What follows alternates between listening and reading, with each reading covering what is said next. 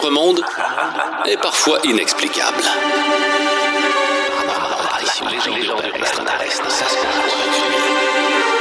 Mystère Brown. Je vous souhaite la bienvenue dans l'épisode 5 du Mystère Brown. Je veux commencer en vous disant un gros merci pour vos nombreux commentaires. Vous êtes des centaines à suivre chaque semaine ces euh, fameux dossiers mystérieux, étranges, paranormaux. Et euh, pour ça, je vous dis un grand, grand merci. On va continuer de faire grandir la communauté du Mystère Brown. N'hésitez pas à me partager vos histoires et n'hésitez pas à partager le podcast avec le plus grand nombre de gens possible. Cette semaine, on s'en va avec le road trip en Estrie. On va découvrir un théâtre hanté à Sherbrooke et euh, c'est encore possible de visiter aujourd'hui. Mirsam Rouleau va nous raconter qu'un esprit se serait manifesté dans le corps d'un bébé. C'est une histoire qui est assez étrange, je vous jure, c'est des frissons garantis. Et notre mentaliste, notre professionnel du paranormal, Stéphane Terrien, va peut-être pour la première fois de l'histoire du Mystère Brown confirmer un mythe paranormal, celui de Bloody Mary.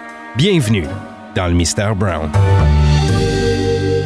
Vous devez commencer à le savoir, je m'intéresse aux phénomènes paranormaux, mais je me considère comme un grand sceptique. Je suis pas certain dans la vie que je veux croire à ces choses-là. Je me dis qu'il existe des charlatans, puis qu'il existe des explications scientifiques.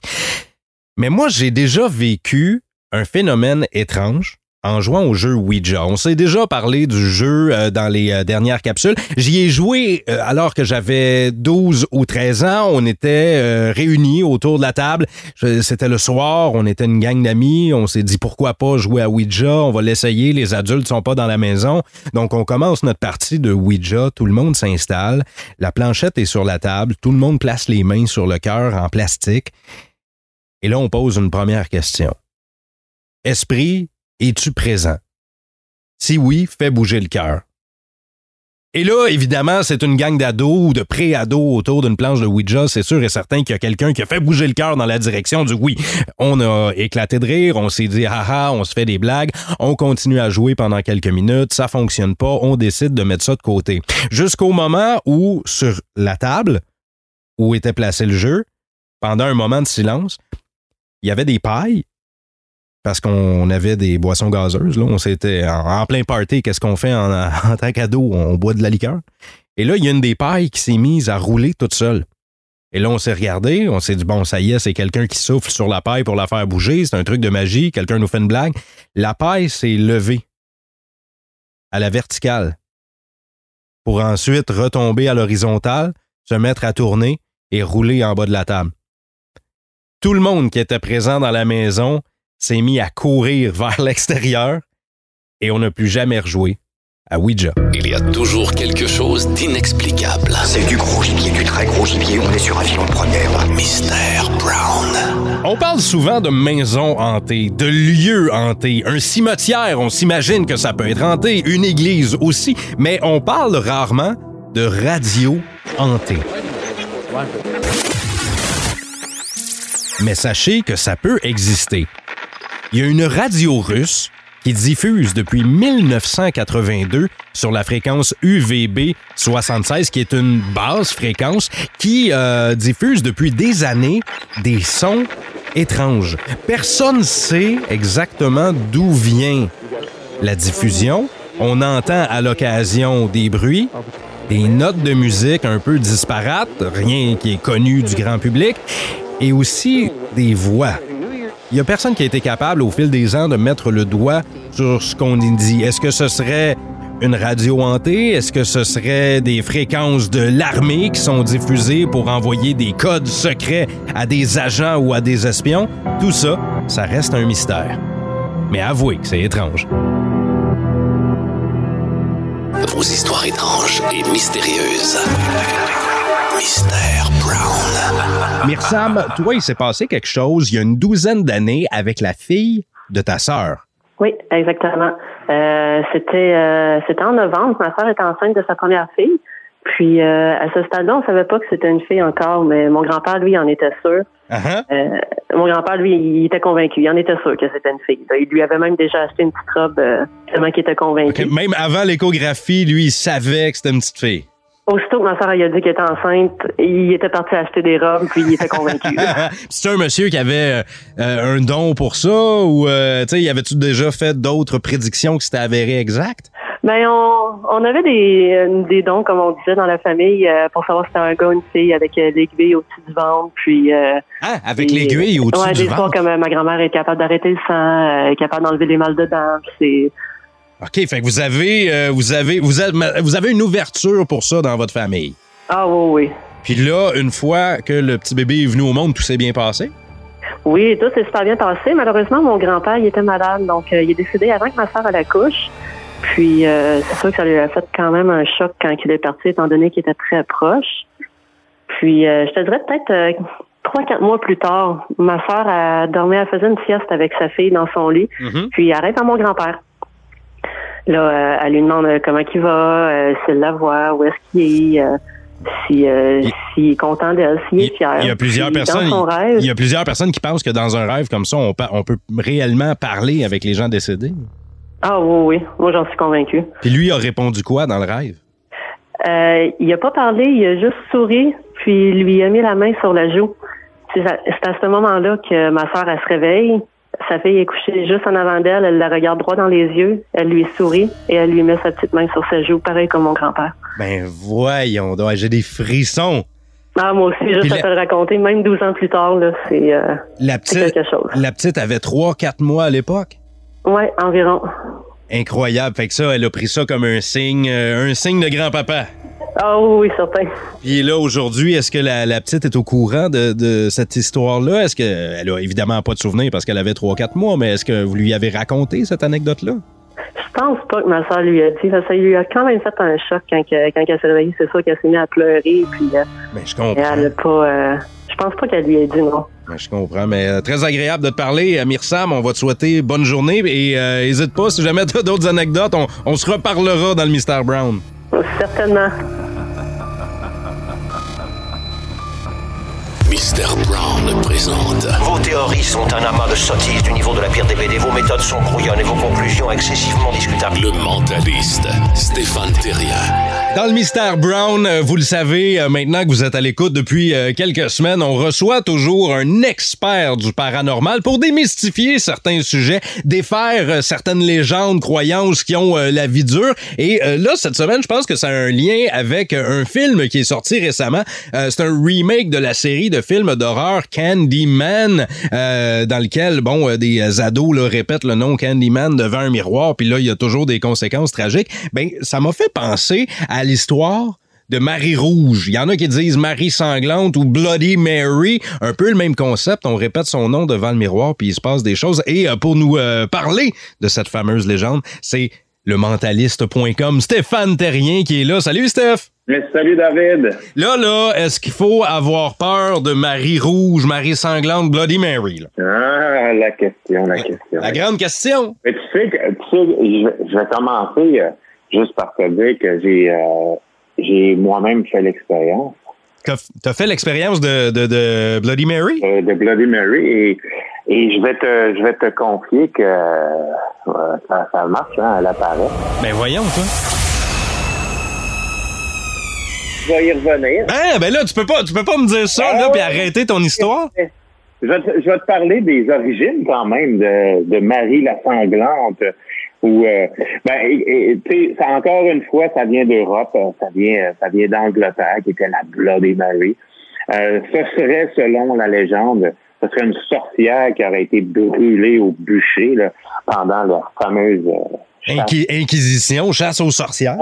Oui, exactement, qui était absolument terrible. hein. On sait que la majorité de ces femmes-là, c'était des des des, euh, des des femmes qui qui, qui, euh, des comme des naturistes, des pas des naturistes, des, naturo- des naturopathes de- du temps, là. ouais, des, naturo- des naturopathes, là, tu sais, Oui. des femmes qui travaillaient avec les herbes, qui concoctaient des potions, tu sais, mais c'était des potions pour guérir euh, certaines maladies. Ben souvent, c'était comme, je, je, veux, je veux pas faire le parallèle avec les infirmières, mais c'était c'était des gens qui, qui étaient peut-être euh, versés vers, justement, les remèdes naturels, puis un peu de science, un peu de science mélangée à tout ça, là. Et, et voilà, puis là, ben là, vu qu'ils faisaient des concoctions dans les marmites, on les a pris pour des sorcières, bon, tout ça. Alors, euh, malheureusement, euh, tant de tant de femmes qui ont péri à cette époque-là. Alors, euh, ça, c'est une des euh, une des légendes. L'autre légende, ce serait une, une ancienne reine qui était très, très cruelle. Elle s'appelait Marie Tudor, Tudor. Mm-hmm. Et elle, on la surnommait Marie la sanglante parce qu'elle, évidemment, était tellement violente que le sang coulait. Est-ce que, est-ce que c'est, est-ce que ça vient de là, l'espèce de, de, légende d'une reine comme ça, là, qui, ou d'une souveraine là, qui se baignait dans le sang de vierge? Ça vient-tu de là? Euh, ça, je ne sais pas si ça vient de là, mais effectivement, oui, il y, avait quand même, il y avait beaucoup de croyances païennes. Hein? On, croyait à toutes sortes de choses et se baigner dans le sang de vierge redonnerait la, jeunesse selon euh, selon ces personnes-là, ces légendes-là. Là, je vous le dis tout de suite, ça marche pas. oui, euh, si on avait trouvé le secret de la jeunesse éternelle, il n'y aurait pas grand vieux sur la Terre. Hein? Non, exactement. Puis il n'y aurait pas beaucoup de vierges non plus.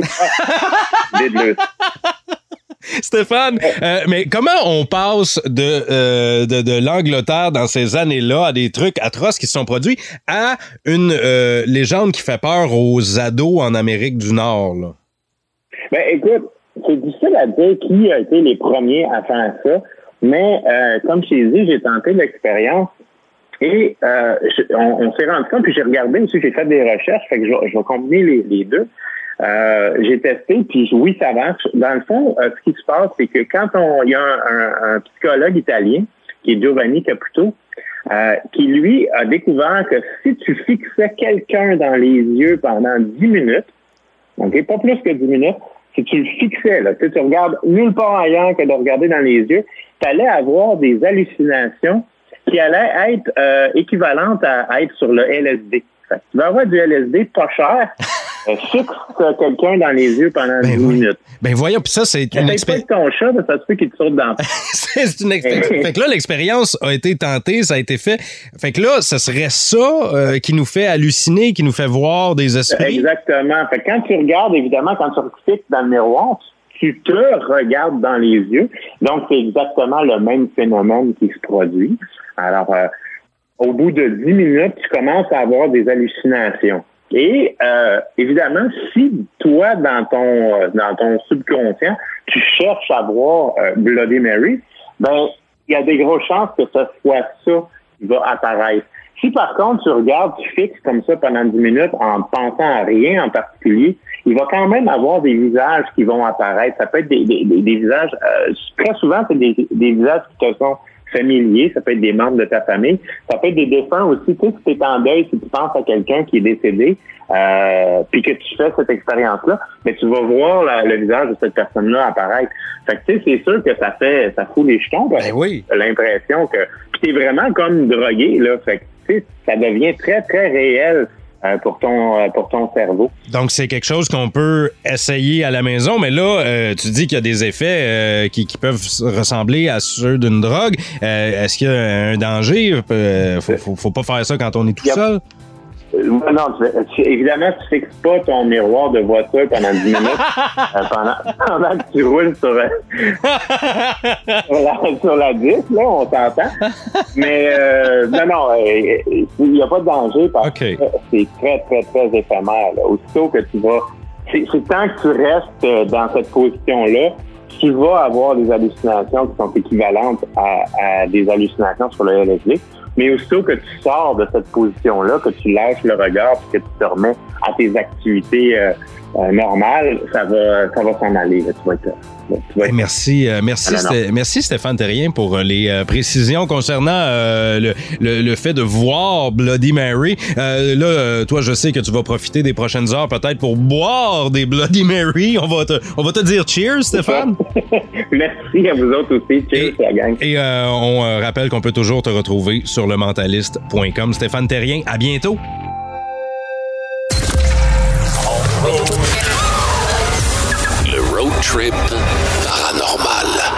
Dans le road trip cette semaine, on passe par la rue Wellington à Sherbrooke. Sur la rue Wellington, depuis les années 20, se trouve là le Théâtre Granada, un haut lieu de la diffusion de la culture en Estrie. Si vous avez la chance de passer par le Granada, vous verrez à quel point c'est un théâtre magnifique. Dernièrement, on a refait les bancs à l'intérieur pour moderniser le tout tout en gardant un cachet historique. Ça, ça a été fait de belle façon.